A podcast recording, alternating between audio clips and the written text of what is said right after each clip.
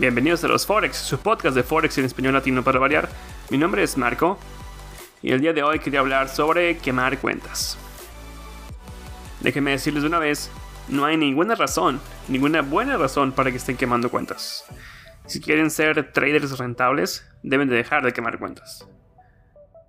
A toda la gente que dice, yo ya quemé dos cuentas, yo ya quemé cuatro cuentas, por favor, reconsideren sus acciones.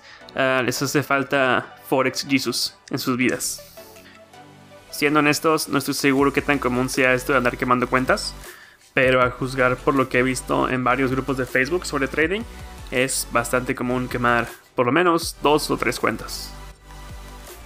Pero, ¿qué tiene de malo quemar cuentas? Así aprende la gente, dice algunos. Eh, así dicen algunos.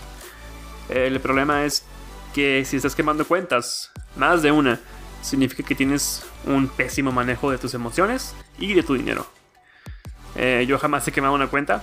Desde que empecé con este Forex me dijeron que por operación hay que meterle el 2% de tu balance y ya. También desde que inicié me advirtieron de los eh, peligros de apalancarse de más. Siempre he usado un apalancamiento de 30 a 1 y hasta la fecha no he necesitado usar más del dinero que hay en mi cuenta. Por eso amigos, cuando alguien les dice que con una cuenta de 10 dólares pueden hacer hasta 100 dólares en tan solo 3 días o una semana o algo así, es porque están apalancándose de más y están usando algo así como el 20% de su balance por operación o hasta más, quién sabe. Entonces, supongamos que tienes a los dioses de tu lado y durante toda una semana ganas todas tus operaciones. Metes la mitad de tu balance por operación, además usas un apalancamiento de 200 a 1, claro que tu cuenta va a crecer exponencialmente.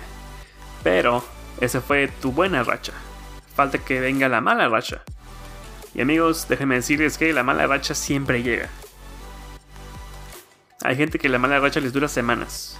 Imagínense andar quemando cuentas durante toda una semana. Así nunca serán rentables. Hay que trabajar mucho la parte del riesgo. Esa es la parte que te dice cuánto dinero meter por operación, cuándo salirte, cuánto dinero meter a una continuación, cuánto dinero meterle a cada par, cuántos pares tener abiertos con la misma divisa. Todo lo que tiene que ver con el manejo del dinero en tu cuenta.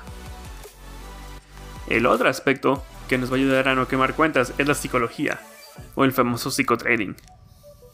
Esa es la parte que les va a ayudar a no meterse en operaciones en las que no deberían por cuestiones de FOMO, que es cuando ves una vela y ves que la vela está subiendo y subiendo y subiendo y dices no me quiero perder de esa tendencia y en cuanto te metes la vela empieza a bajar y bajar y bajar.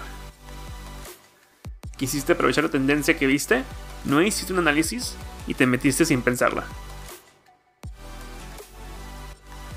O el famoso trading de venganza. Esto es cuando pierden una operación y dicen, ah, no, el mercado no me va a ganar. Y vuelven a meter una, una operación igual y vuelven a perder. Cuando alguien comenta que quemó su cuenta, eso me dice que le faltan estos dos aspectos en su sistema de trading. No están manejando bien su dinero y no tienen un buen control sobre sus emociones. Y ahora, ¿cómo evitar quemar cuentas? Ah, básicamente van a necesitar mucha disciplina. Pero aquí les dejo unos pasos un poquito más concretos. Olvídate de obtener ganancias poco realistas, como duplicar tu cuenta en un mes o una semana. La gente que quiere estafar a los novatos eh, son los que prometen esta clase de cosas porque suena atractivo, ¿no? ¿Quién no quiere duplicar su cuenta en un mes? Lamentablemente, estos son resultados poco reales, en especial para alguien que va empezando como nosotros. Segundo, el manejo del dinero. Esto implica varias cosas. Eh, saber cuánto dinero meter por operación o por trade. Si me preguntan a mí, de novato a novato, no deberían de meter más del 2% de su balance por operación. Eh, porque imagínense, si usan solo el 2% de su balance por operación, tendrían que perder más o menos 50 operaciones seguidas para quemar su cuenta. También ah, el manejo del dinero implica saber cuántas operaciones tener abiertas con la misma divisa. Esto es porque si tienen 10 operaciones, todas con el dólar, y el dólar cae, esas 10 operaciones se van a ver afectadas. Yo sé que hay gente que está dispuesta a tomar el riesgo, pero para alguien que va empezando, confiarle el 5% de tu cuenta a una sola divisa es bastante arriesgado. Número 3. Manejar tus emociones.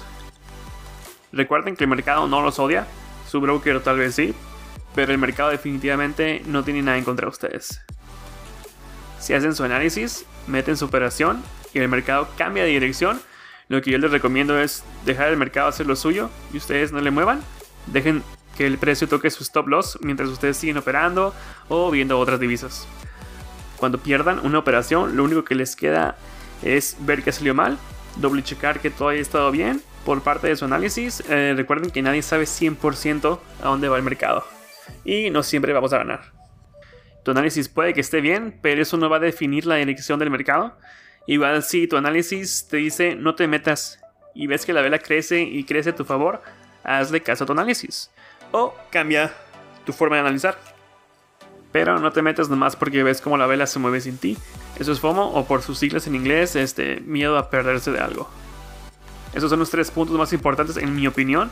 Pero otro consejo que leí por ahí que les puede ayudar tal vez es que tengan un límite de pérdidas por día. Tal vez ya llevan 5 operaciones perdidas. Eh, leí que algunos traders tienen un límite. Y cuando este, las pérdidas llegan a ese límite, lo que hacen es se levantan de la silla, se van por un vaso de agua, eh, se ponen a meditar, salen a dar un paseo y ya que se calman un poco, terminan de operar por el día y continúan hasta el día siguiente, ya con la mente más fresca. Después, si después de implementar todo esto aún más cuentas, yo creo que ya sería un, problema de tu estrategia. Este, tal vez no sigues bien tu plan, tal vez no estás colocando tus Fibonacci donde deberían de ir, ese indicador que usas no funciona, o tal vez tus patrones armónicos son menos armónicos de lo que pensabas. Ahora, muy importante, esta es mi opinión, se los comparto de novato a novato. Yo sé que hay mucha gente que jura que conoce a un trader que él sí le mete 50% de su cuenta y él sí usa un apalancamiento de 600. Eh, está bien, sigan así si quieren, eh, pero espero que lo que les haya dicho les sirva de algo. Como siempre, los comentarios son bienvenidos. Síguenos en Facebook, tenemos el podcast en YouTube, también en Google Podcast, Spotify. Eso fue todo por el episodio de hoy. Muchas gracias por escuchar. Que tengan un excelente día y vayan por esos pips.